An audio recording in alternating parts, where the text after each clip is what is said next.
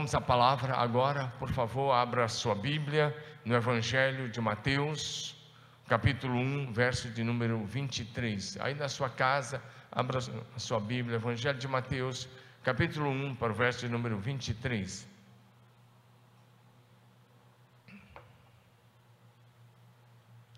Mais uma vez, Evangelho de Mateus, capítulo 1, verso 23. Eis que a Virgem conceberá e dará à luz um filho, e ele será chamado pelo nome de Emanuel, que quer dizer Deus conosco. Pai, em nome de Jesus, nós oramos que o Espírito do Senhor que age em toda a terra esteja agindo agora em cada casa de uma maneira soberana, sobrenatural e esteja falando, edificando, corrigindo, instruindo, exortando e também abençoando o teu povo nesta hora e nos convencendo do pecado, da justiça e do juízo e da necessidade de desenvolvermos comunhão íntima com o Senhor a cada instante da nossa vida. Oramos com fé em nome de Jesus. Amém, amém e amém. O assunto de hoje, o tema de hoje é a presença permanente de Deus. E o tema já está aparecendo aí na sua tela: a presença permanente de Deus. O assunto que vou compartilhar com você hoje é um assunto importantíssimo para os cristãos que querem desenvolver uma vida poderosa em Deus, uma vida maravilhosa em Deus, uma vida mesmo sobrenatural em Deus. Então, esse texto, que é na verdade registrado aqui no Evangelho de Mateus, na verdade ele é um texto profético. Eis que a Virgem conceberá, isso tinha sido dito pelo profeta Isaías, há 700 anos antes do nascimento de Cristo. Eis que a Virgem conceberá e dará à luz a um filho. Ele será chamado pelo nome de Emanuel, que quer dizer Deus conosco. Sim, a profecia e o cumprimento dela nos mostra a a vinda de Jesus, e Jesus vem para ficar conosco, para estar conosco. Então hoje queremos falar sobre esse assunto maravilhoso, a presença permanente de Deus conosco. E quero falar sobre isso porque muitas vezes nas horas difíceis que enfrentamos, nos tempos difíceis que às vezes atravessamos, nos dias de lutas, de provações, a tendência talvez é a gente pensar que estamos sozinhos e eu quero já começar dizendo assim: você não está sozinho. Se você está servindo ao Senhor, Ele está com você em todos os instantes da sua vida. E hoje nós vamos falar sobre isso, vai ficar muito claro isso. Porque o diabo tenta mentir, e nas horas das provações, aliás, tenta mentir, não, ele mente o tempo todo, e na hora das provações ele vem até você e ele diz: ah, onde está o teu Deus?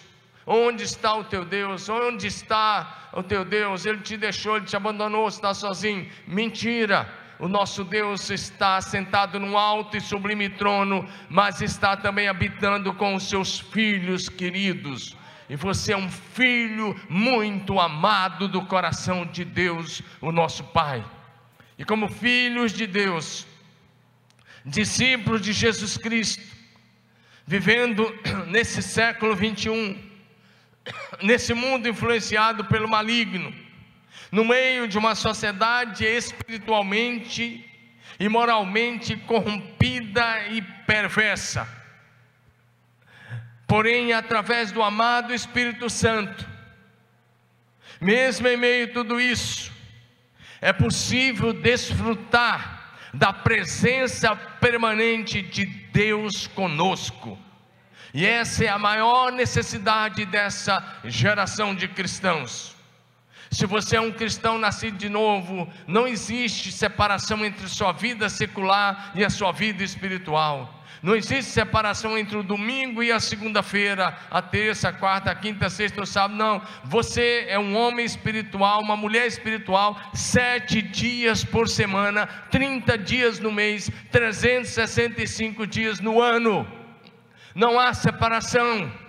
Porque senão você começa a desenvolver um cristianismo religioso que no domingo você bota uma capa de igreja e de segunda a sábado você esquece quem você é. Isso não é para você. Você não projeto de Deus, projeto que a gente possa andar na presença de Deus todos os dias da nossa vida, andar com Deus em comunhão constante com o Espírito Santo, é o caminho para uma vida plena no Senhor, é a condição para estarmos preparados para a volta de Jesus, e Ele voltará em breve. Então, para você entender melhor a matéria de hoje, a matéria de hoje tem muito a ver com teologia sistemática, o que eu vou estar pregando a você, e é teologia sistemática pura, você vai pegar alguma coisa interessante nessa manhã. Para entender melhor e chegar nesse ponto da presença permanente, eu vou explicar algumas coisinhas antes. Primeiro, quero falar com você um pouco sobre a onipresença de Deus. Sim, nós servimos a um Deus que é onipresente, é um dos atributos de Deus, e esse atributo, assim como alguns outros, ele não comunica com nenhum outro, outro ser, nenhum anjo, nenhum, nenhum arcanjo, nenhum querubim, nem serafim, nenhum homem é onisciente, onipresente, onipotente, não, são atributos que são chamados na teologia de atributos incomunicáveis de Deus, ou seja, só o Deus Pai Pai, o Filho e o Espírito Santo são onipotente, onipresente, onisciente. Ou seja, só Ele tem esse atributo. Porque por isso Ele é o único Deus vivo e verdadeiro. Por isso eu vou falar um pouco sobre a onipresença do nosso Deus. O Senhor nosso Deus, a onipresença significa que o Senhor nosso Deus enche os céus o universo, chamamos de céu, universo. Ele enche o universo e enche a terra, enche os céus e a terra com a sua santa, majestosa, maravilhosa e gloriosa presença. Nada escapa da sua presença. Salmo de número 139, versos de 5 a 12. O salmista escreveu sobre isso, ele diz: Tu me cerca por trás e por diante, e sobre mim pões a tua mão. Tal conhecimento é maravilhoso demais para mim, sobre modo elevado e não posso atingir. Olha o que ele vai dizer agora, falando da onipresença de Deus, ele diz: Para onde fugirei do teu espírito? Para onde me esconderei da tua face? Se subo aos céus, lá estás. Se faço a minha cama no mais profundo abismo, lá estás também. Se tomo as, as asas da alvorada e me detém nos confins dos mares, ainda lá haverá de me guiar a tua mão, e a tua destra, a tua mão direita me sustentará. Se eu digo as trevas, com efeito me encobrirão, e a luz ao redor de mim se fará noite, até as próprias trevas não te serão escuras, porque as trevas e a luz são para ti a mesma coisa. Ele está dizendo: eu não tenho como fugir da tua onipresença. Se eu estiver uh, no mais alto céu, no mais profundo abismo, em qualquer lugar, a tua presença estará ali. E como cristão, nós temos que ter essa consciência que nós estamos diante dos olhos de Deus, que estamos diante da presença de Deus, e que em todos os momentos, antes de falarmos qualquer coisa, o nosso Deus já conhece até mesmo os nossos pensamentos.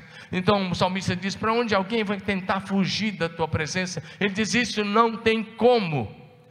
Ou seja, o Senhor nosso Deus, a quem nós servimos e de quem nós somos, é o único Deus no céu, no céu e na terra. Deuteronômio capítulo 4, verso 39. Moisés escreveu o seguinte: Por isso hoje saberás e refletirás no teu coração, só o Senhor é Deus em cima no céu e embaixo na terra, nenhum outro há. Só o Senhor é Deus em cima no céu e embaixo na terra. Esse é o Senhor, nosso Deus, a quem servimos e de quem nós somos. Os olhos do Senhor, nosso Deus, estão em todos os lugares, contemplando os filhos dos homens. Provérbios capítulo 15, verso 3 diz para a gente: Os olhos do Senhor em todo lugar, os olhos do Senhor estão em todo lugar, contemplando os maus e os bons. Ou seja, o Senhor te conhece, o Senhor me conhece, o Senhor nos conhece melhor do que a nós mesmos. O Altíssimo Deus, ele vem com a sua santa presença e ele passa a habitar em nós, passa a habitar conosco. Isaías capítulo 57, verso 15. Isaías 57, 15. Pois assim diz o alto, o sublime, que vive para sempre, que habita a eternidade, cujo nome é santo. E ele diz: Eu habito no lugar alto e santo mas habito também com o contrito e humilde de espírito, para dar novo ânimo ao, espírito, ao de espírito humilde e novo alento ao coração contrito. Olha o que Deus disse, essa, esse nome de Deus aí no hebraico é El Elion, o Altíssimo Deus.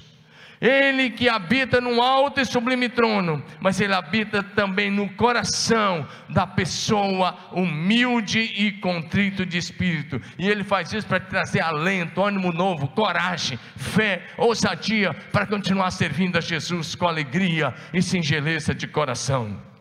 Isaías 66, verso 1, vai dizer que o céu é o trono de Deus e a terra é o estrado dos seus pés. Esse é o nosso Deus. Eu estou pregando isso para você entender um pouco a grandeza do nosso Deus.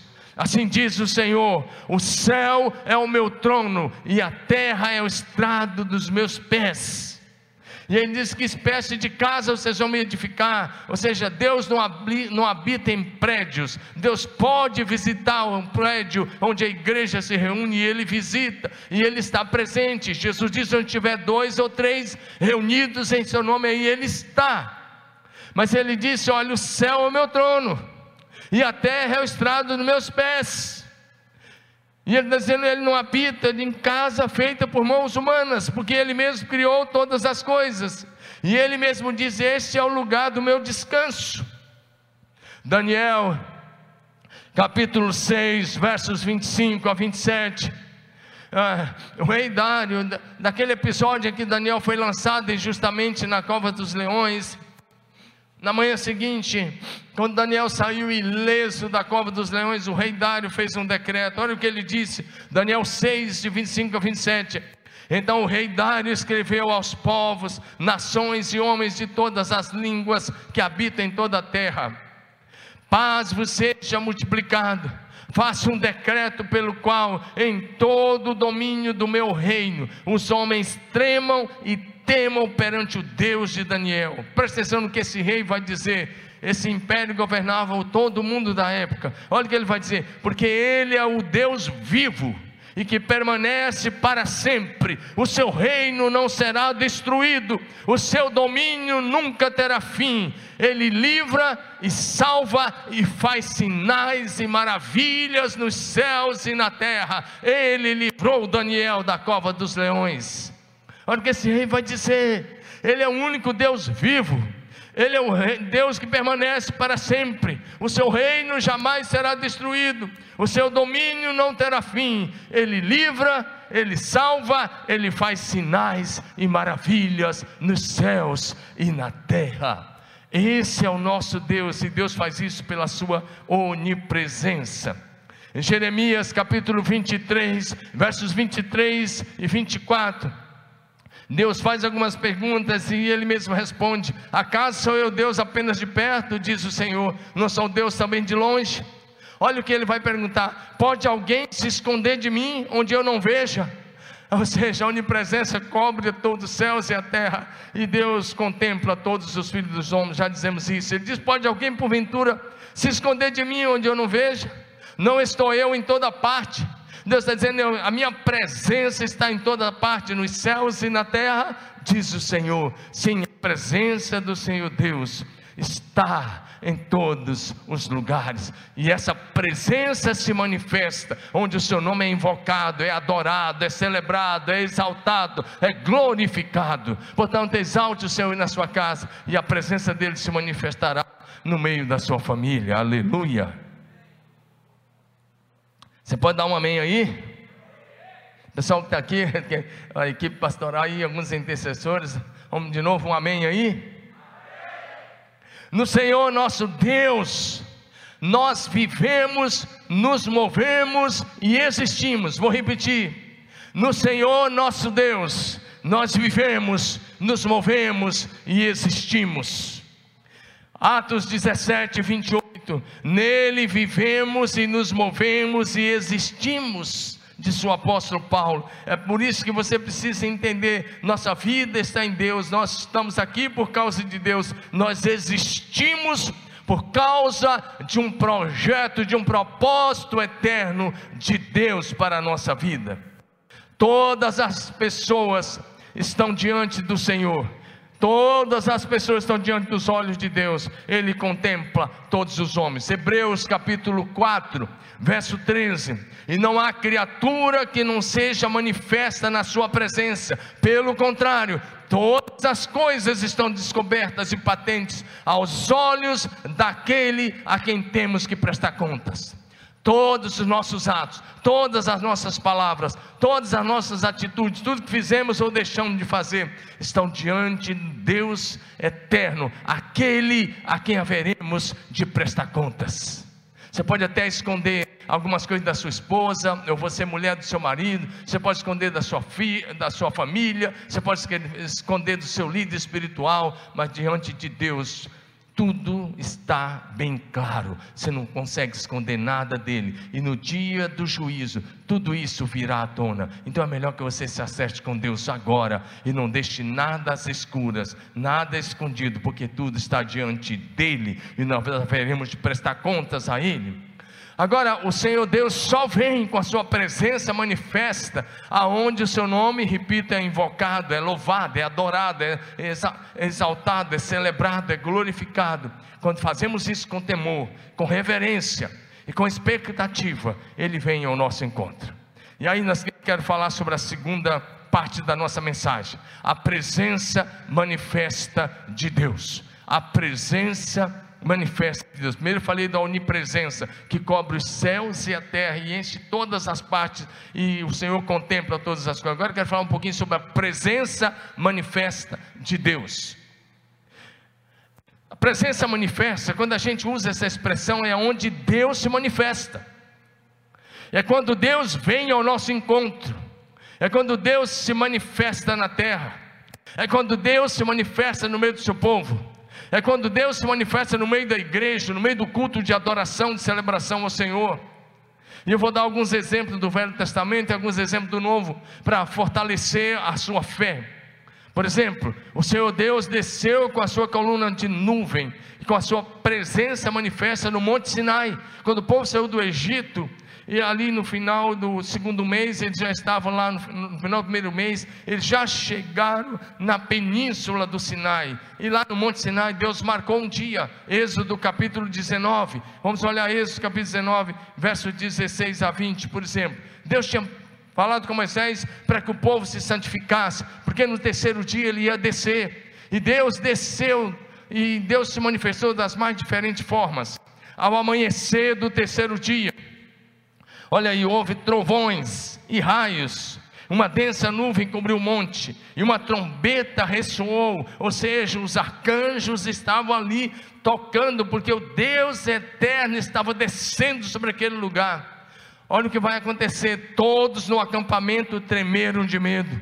Moisés levou o povo para fora do acampamento para encontrar-se com Deus. Eles ficaram em pé na parte de baixo do monte.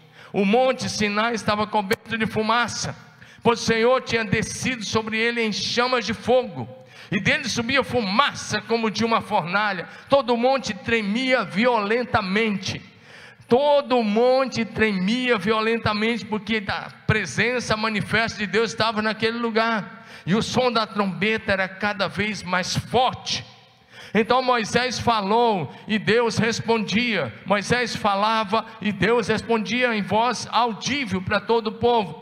O Senhor desceu ao, ao topo do monte Sinai e chamou Moisés para o alto do monte, e Moisés subiu.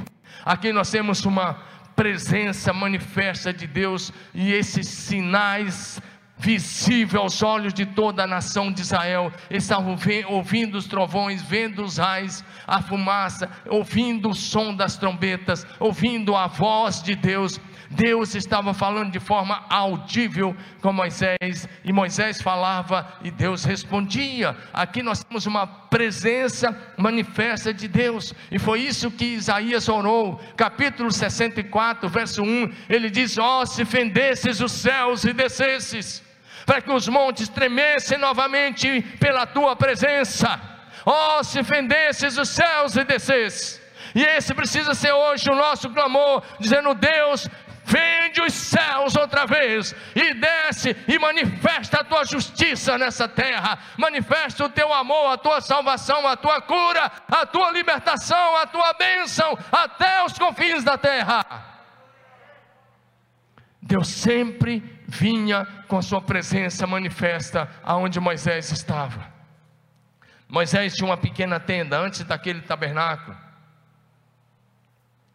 Antes do tabernáculo ser construído, Moisés tinha uma pequena tenda.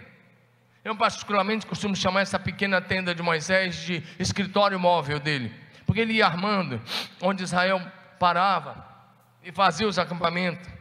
Ali Moisés armava essa pequena tenda, normalmente a uns 500 metros fora do arraial de Israel. Vamos ver esse aqui rapidamente. Êxodo 33, versículos 7 a 11. Presta bem atenção. Êxodo 33, 7 a 11. Ora, Moisés costumava tomar a tenda e armá-la para si bem longe do arraial. Ele chamava a tenda da congregação, ou tenda do encontro, que é o mais como ela é conhecida, tenda do encontro. Todo aquele que buscava ao Senhor saía à tenda da congregação, que estava fora do arraial.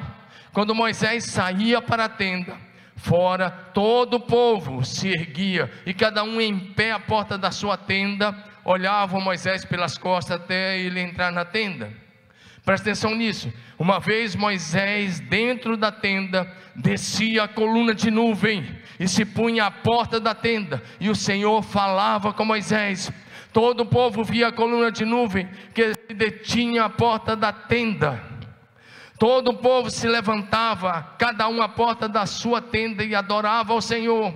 E o Senhor falava com Moisés face a face, face a face, como qualquer fala com seu amigo.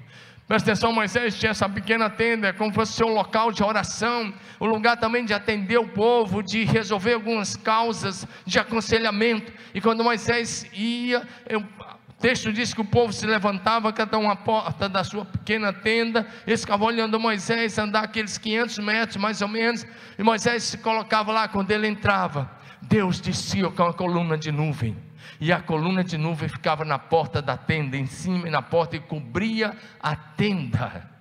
E ali Deus falava face a face com Moisés, face a face. Nós podemos chamar isso de teofania, ou seja, aparições pré-encarnadas de Jesus Cristo. O Senhor Jesus instruía Moisés da mesma forma que ele aparecia a Adão, e agora face a face com Moisés.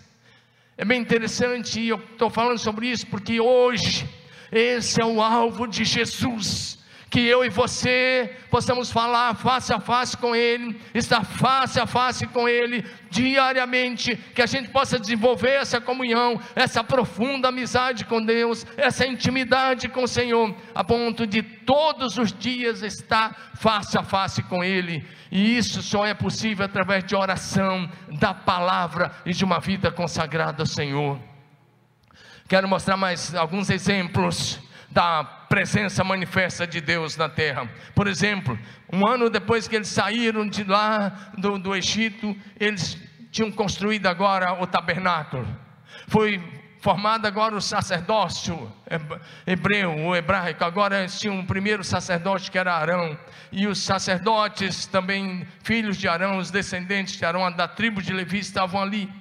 E agora chegou o dia da inauguração do tabernáculo, e naquele dia nós temos mais uma presença manifesta de Deus. Êxodo 40, 34 a 38. Então a nuvem cobriu a tenda da congregação, e a glória do Senhor encheu o tabernáculo. A nuvem de Deus veio de novo, e a glória do Senhor encheu o tabernáculo. Presta atenção nisso. Era tão forte isso que Moisés não podia entrar na tenda da congregação, porque a nuvem permanecia sobre ele, sobre ela, e a glória do Senhor enchia o tabernáculo. E aí o que passou a acontecer agora nos próximos dias, meses e anos, naqueles 40 anos? Quando a nuvem se levantava de sobre o tabernáculo, os filhos de Israel caminhavam avante em todas as suas jornadas. Se a nuvem, porém, não se levantava, não caminhava até o dia que ela se levantava. De dia, a nuvem do Senhor repousava sobre o tabernáculo, presença manifesta. Todos os olhos dos filhos de Israel, todas as pessoas contemplavam a glória de Deus o dia todo sobre o tabernáculo. E de noite, ela se transformava em fogo, havia fogo nela, à vista de toda a casa de Israel, em todas as suas jornadas, ou seja, naqueles 40 anos, a presença manifesta de Deus estava sobre o tabernáculo, a glória de Deus repousava de dia numa coluna de nuvem sobre o tabernáculo e de noite numa coluna de fogo. É o que o autor está nos dizendo. Aleluia! Ou seja, Deus está demonstrando nesses 40 anos o quanto que Ele deseja habitar conosco, o quanto que Ele deseja estar conosco. Isso é profético muito profético, tanto para o Novo Testamento, o Espírito Santo habitando em nós, quanto lá para Nova Jerusalém, quando nós habitaremos com Deus, Ele habitará conosco e nós estaremos para sempre no seu tabernáculo, aleluia. Agora, muitos anos depois, o povo lá na terra, ah, por volta do ano 956 por aí, antes de Cristo, Salomão inaugurou o templo, o grande templo de Salomão em Jerusalém, um templo é, fantástico, maravilhoso que Salomão ergueu lá no meio de Jerusalém. Lá até hoje está lá o local e você tem ainda algumas coisas lá de onde Salomão ergueu, depois Sorobabel e depois Herodes, né? Então, na, no dia da inauguração do templo, era o sétimo ano do reinado de Salomão, o Senhor veio, o Senhor desceu mais uma vez. Eu gosto disso aqui. Segundo Crônicas, capítulo 5, verso de 11 a 14. Presta atenção nisso. Quando saíram os sacerdotes, os sacerdotes levaram a arca, depois de fazer tudo, a última coisa que eles colocaram lá dentro foi a arca da aliança, foi colocada no lugar santo dos santos. Esses são os versículos anteriores. Quando os sacerdotes saíram do santuário, porque todos os sacerdotes estavam presentes, santificaram-se, sem, independentemente dos seus turnos, das escalas de turno, eles santificaram. Quando todos os levitas que eram cantores, os músicos, isso é Asaf, Emã, Geduntum, seus filhos, irmãos deles, vestidos de linho, estavam em pé para o oriente do altar, com símbolos, alaudes, harpas, e com eles até 120 sacerdotes, que tocavam as trombetas, presta atenção a isso, isso aqui é maravilhoso, e quando em uníssono, quando em uníssono os cantores, os levitas, os sacerdotes, a um tempo tocaram as trombetas e cantaram para se fazer ouvir toda a multidão, para louvar o Senhor e render-lhe graças. E quando eles levantaram a voz com trombetas, com acompanhamento dos instrumentos musicais, símbolos e outros instrumentos de música para louvar o Senhor, porque Ele é bom e porque a sua misericórdia dura para sempre. Presta atenção, esse é o ponto. Então, no meio do louvor, no meio da adoração, na inauguração do templo de Salomão, sucedeu que a casa, a saber, a casa do Senhor, o templo, se encheu de uma nuvem, de maneira que os sacerdotes não podiam estar ali para ministrar por causa da nuvem, porque a glória do Senhor, Deus encheu o templo. Tem outra versão que diz que os sacerdotes não conseguiam ficar em pé, porque a glória do Senhor encheu o templo no dia da inauguração. Hoje, o seu corpo é o templo do Espírito Santo, seu corpo é a morada do Espírito Santo, e Deus quer encher você com a sua presença, com o seu espírito, com a sua glória, como ele encheu a casa que Salomão edificou para ele. Aleluia! Dá um glória a Deus no seu lugar e na sua casa, meu irmão. Esse é o projeto de Deus. E aí Deus vai, o Velho Testamento está cheio dessas presenças. Eu preciso passar agora para poder chegar no último ponto, senão eu não prego. Porque, mas eu quero dizer que essa é a vontade de Deus se manifestar assim na sua casa, na sua vida, no seu momento de oração, no seu lugar secreto e no meio é, da igreja. profeta Elias orou e a presença de Deus veio sobre o o holocausto em forma de fogo, de todo mundo, consumiu o holocausto, a lenha, as pedras, evaporou a água, e o povo caiu por terra, dizendo só o Senhor é Deus. 1 Reis 18, 36 em diante. No dia de, do, do batismo de Jesus, mais uma vez houve presença manifesta da Trindade. Mateus 3, 16, 17, Jesus está sendo batizado, e quando Jesus saiu da água, veja, quando Jesus saiu da água, a Bíblia diz assim: batizado Jesus saiu logo da água, e eis que se lhe abriram os céus, e viu o Espírito de Deus, olha, presta atenção nessa palavra, e viu o Espírito de Deus descendo como pomba e vindo sobre ele. Ou seja, o Espírito não é uma pomba, de forma alguma, mas ele toma uma forma, é como se fosse uma pomba. O Espírito Santo tomou uma forma corpórea, como de uma pomba, e pousou sobre Jesus e permaneceu sobre ele. E uma voz dos céus bradou para que todos ouvissem este é o meu filho amado, em quem eu tenho prazer. Aqui nós temos presença manifesta de Deus.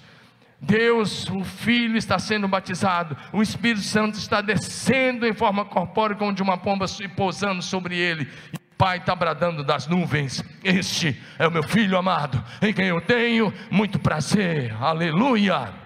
Por que, que eu estou dizendo isso? Porque nosso Deus é um Deus que se revela, nosso Deus é um Deus que se manifesta. Nós não servimos a um Deus que fica oculto, nós servimos a um Deus que se revela, um Deus que se manifesta, e às vezes vem com a sua presença de forma visível. Ele faz isso também enviando os seus anjos. Todo o Velho Testamento e o Novo Testamento nós temos o trabalhar dos anjos, e eles vêm e visitam os seus filhos e ele está acampado aí na sua casa. Se você é alguém que teme o Senhor, o anjo do Senhor acampa ao seu redor daqueles que o temem e os livra. E eles são representantes de Deus, aleluia.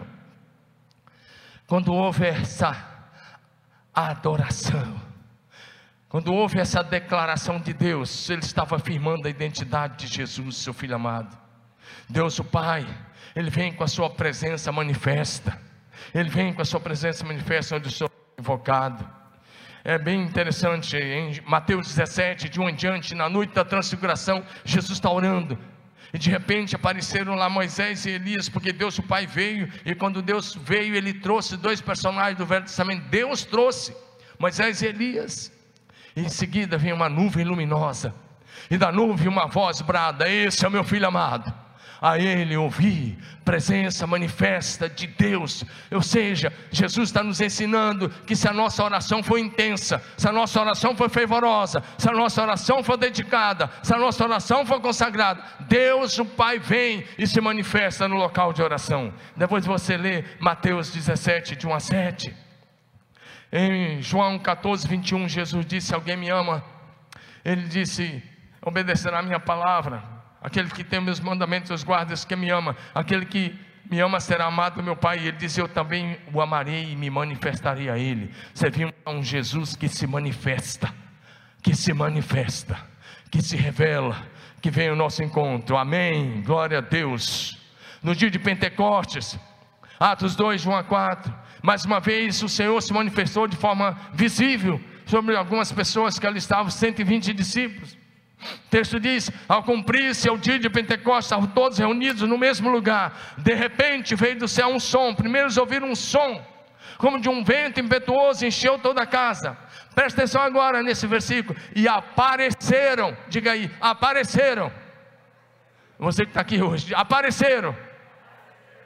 Aqui, pastoral está aqui hoje, alguns intercessores, então eu estou pedindo para eles apareceram, ou seja, eles viram distribuído entre eles línguas como de fogo, e pousou uma sobre a cabeça de cada um deles, e todos ficaram cheios do Espírito Santo.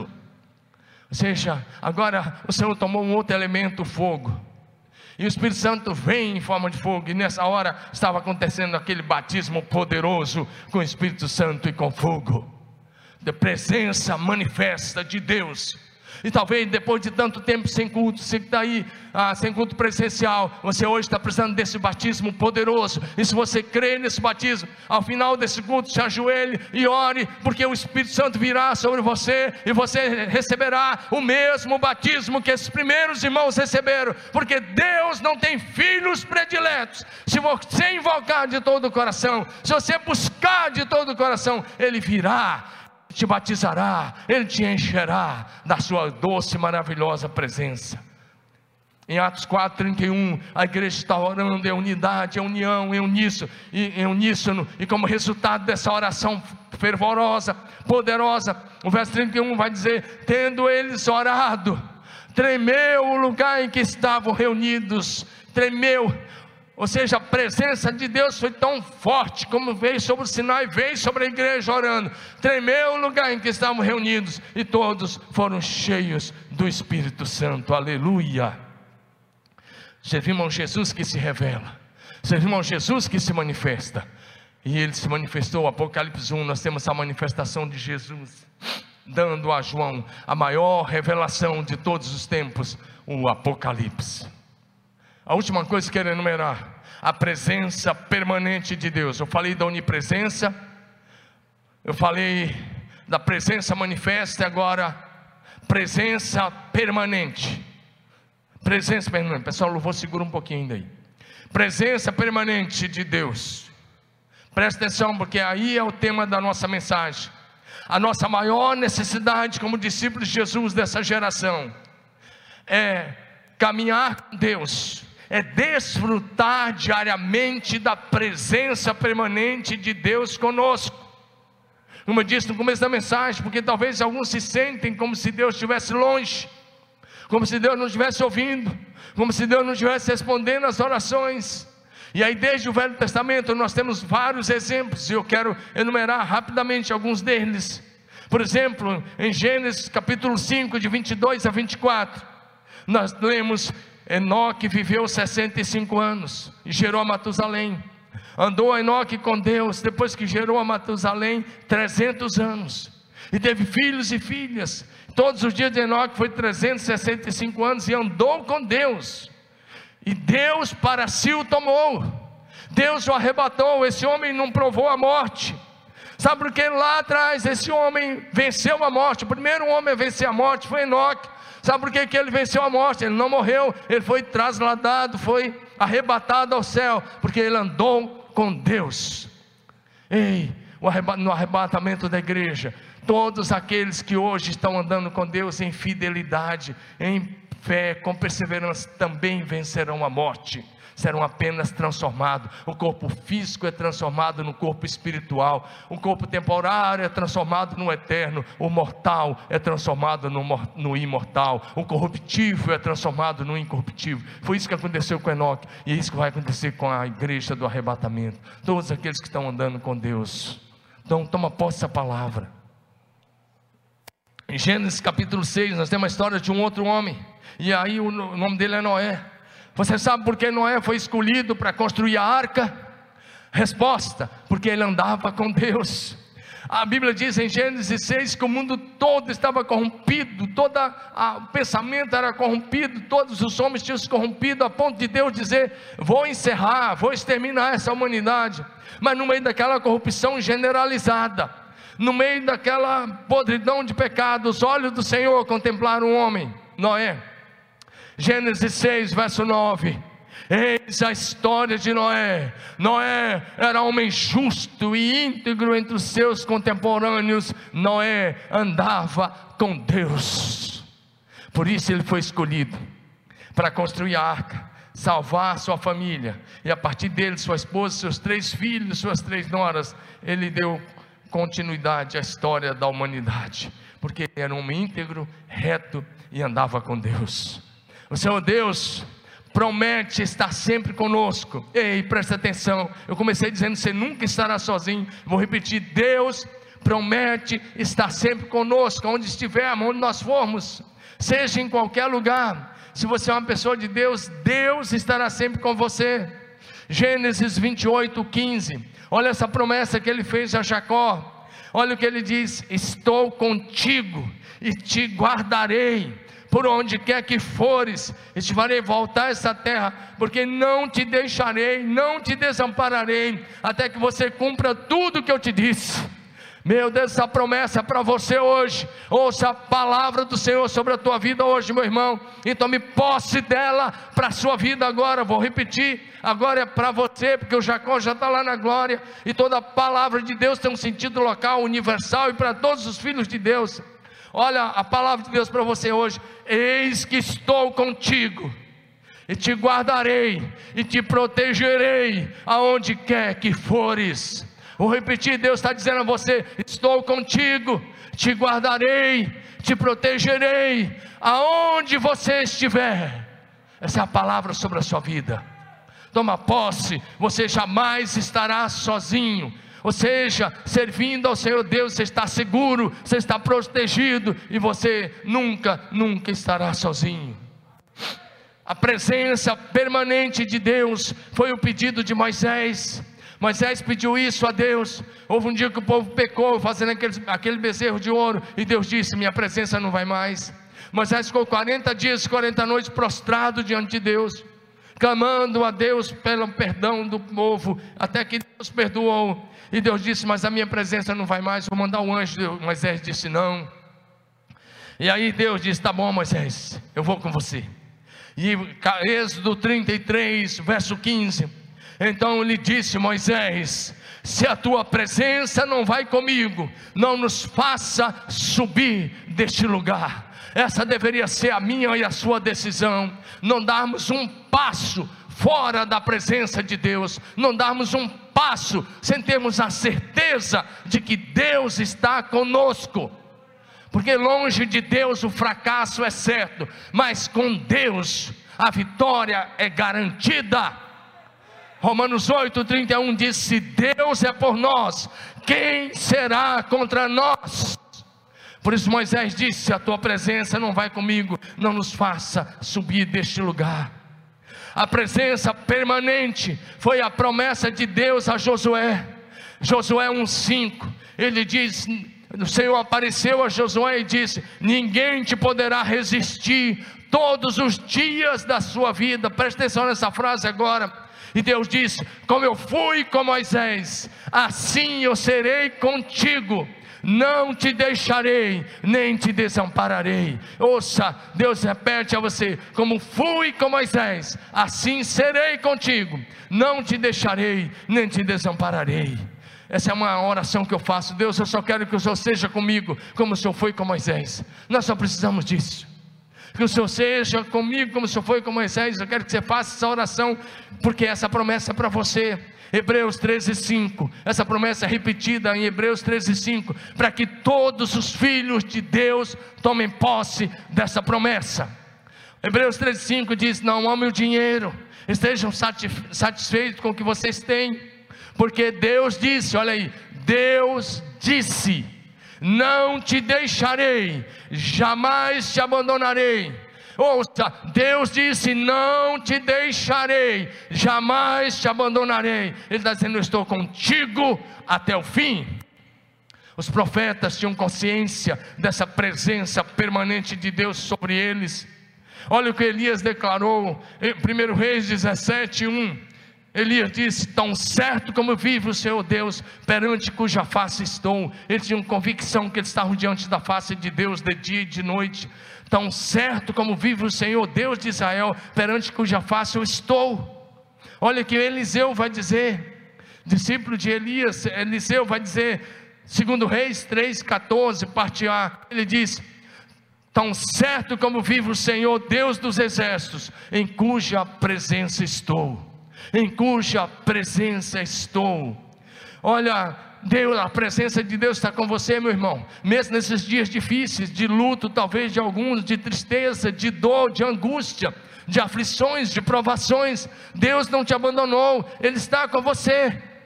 Isaías 43, verso 2: Quando passares pelas águas, eu serei contigo quando pelos rios eles não submergirão, quando passares pelo fogo não te queimarás, nem a chama arderá em ti. E ele continua, porque eu sou o teu Deus, o teu Salvador. Ele diz: Eu estou com você na hora das tuas provações mais difíceis. Sadraque, Mesaque e Abidnego, porque nos curvaram diante da estátua do rei Nabucodonosor, eles foram lançados na fornalha de fogo ardente. Mas olha o que diz é, Daniel 3, 24 e 25, para mostrar que essa promessa que Deus fez através de Isaías estava de pé. Olha, então o rei Nabucodonosor se espantou, se levantou depressa e disse aos seus conselheiros: Nós lançamos três homens atados dentro do fogo. E eles responderam: É verdade, ó rei. E ele disse: Eu, porém, vejo quatro homens soltos, andando, passeando livremente no meio do fogo, sem nenhum dano, e o aspecto do quarto é semelhante a um filho dos deuses. E numa linguagem pagã, semelhante ao Filho de Deus, eles lançaram três homens na fornalha. Agora ele olha para dentro e ele vê quatro. E eles estão passeando livremente. Lembra? Quando passares pelo fogo, eu estarei contigo. Aqui, literal, eles foram lançados na fornalha, mas Jesus estava lá. Deus não promete livrar a gente de muitas provações, mas Ele promete estar conosco no meio das provações presença permanente estava sobre Jesus. Lucas 18:1, Jesus disse: "O espírito do Senhor Deus está sobre mim. Ele me ungiu para pregar boas novas aos pobres, libertação aos cativos, vista aos cegos, para pôr em liberdade os algemados e anunciar o ano aceitável do Senhor." O pessoal no louvor pode subir. O Senhor quer habitar comigo e com você. Olha o que Jesus disse, está registrado em Apocalipse 3:20. Olha o que Jesus vai dizer: Eu estou à porta e bato. Estou à porta e bato. Se alguém ouvir a minha voz e abrir a porta, entrarei em sua casa, com ele cearei ele comigo. Ah, convide Jesus para entrar na sua casa. Convide Jesus para habitar para morar com você.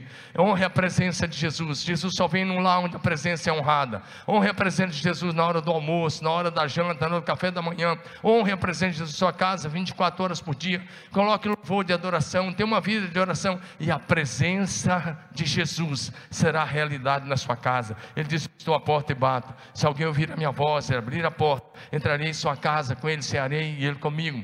Os apóstolos tinham convicção disso é, da, da presença permanente neles. Quando Pedro vai orar por aquele coxo, na porta formosa do templo em Jerusalém, olha o que Pedro diz: Não tenho prata nem ouro, mas o que eu tenho, o que eu tenho, a presença permanente. O que eu tenho eu te dou, em nome de Jesus Cristo Nazareno, levanta e anda. E aquele homem de mais de 40 anos que nunca tinha andado, levantou-se e andou. Presença permanente. Pedro disse: Eu não tenho dinheiro, mas eu tenho a presença de Jesus é minha, essa presença é permanente. Então, no nome dele, levanta e anda, presença permanente. Em Mateus capítulo 28, verso 20, Jesus, quando nos mandou fazer discípulos de todas as nações, ele disse: é, Ensine esses discípulos a obedecer tudo que eu falei com vocês, e lembre-se disso. Eu estou sempre com vocês até o fim dos tempos. Eu estou sempre com vocês até o fim dos tempos. A presença permanente em nós torna-se realidade quando nós amamos o Senhor. João 14, 23, respondeu Jesus: Se alguém me ama, obedecerá a minha palavra, meu Pai o amará. Nós viremos para Ele faremos nele morada. Olha que Jesus disse, João 14, 23. Se você amar e você obedecer a Sua palavra, Ele disse: Meu Pai o amará e nós, nós quem? Deus Pai, Filho e Espírito Santo. Nós viremos e faremos morada nele. Sim, a presença permanente em nós torna-se realidade pelo Espírito Santo. João 14, 16 a 17, ele diz: E eu pedirei ao Pai, Ele dará a vocês outro conselheiro, para estar com vocês para sempre, estar com vocês para sempre, o Espírito da verdade, que o mundo não pode recebê-lo, porque não vê nem conhece, mas vocês conhecem, porque o Espírito Santo vive em vocês e estará sempre com vocês. Presença permanente do Espírito Santo. 1 é, Coríntios 6,19 ele diz: Acaso vocês não sabem que o corpo de vocês é santuário do Espírito Santo que habita em vocês? O seu corpo, irmão, se você é nascido de novo, o seu corpo é santuário do Espírito Santo. Por isso, a maior necessidade nossa é desenvolvermos é desenvolvermos esse relacionamento com a presença permanente de Deus em nós pelo Espírito Santo. Então declare aí: o Espírito Santo está comigo. Diga isso: o Espírito Santo está comigo. Todos vocês estão aqui também. O Espírito Santo está comigo. O Espírito Santo está sobre mim. O Espírito Santo habita em mim. Meu querido irmão, andar na presença do Senhor diariamente é uma preparação para vivermos na eternidade, face a face com o Pai, para todo sempre. A nossa pátria é a celestial, a nossa cidade é a Jerusalém. Em Apocalipse 22, de 1 a 5, fala que nós habitaremos com Deus e contemplaremos a face de Deus o Pai e de Jesus Cristo para todo sempre. Sim, nós podemos desfrutar agora mesmo da presença permanente de Deus conosco, 24 horas por dia, 7 dias por semana, 30 dias no mês, 365 dias no ano. E como disse, isso é uma preparação para vivermos uma vida de vitória na terra e uma vida na glória da eternidade.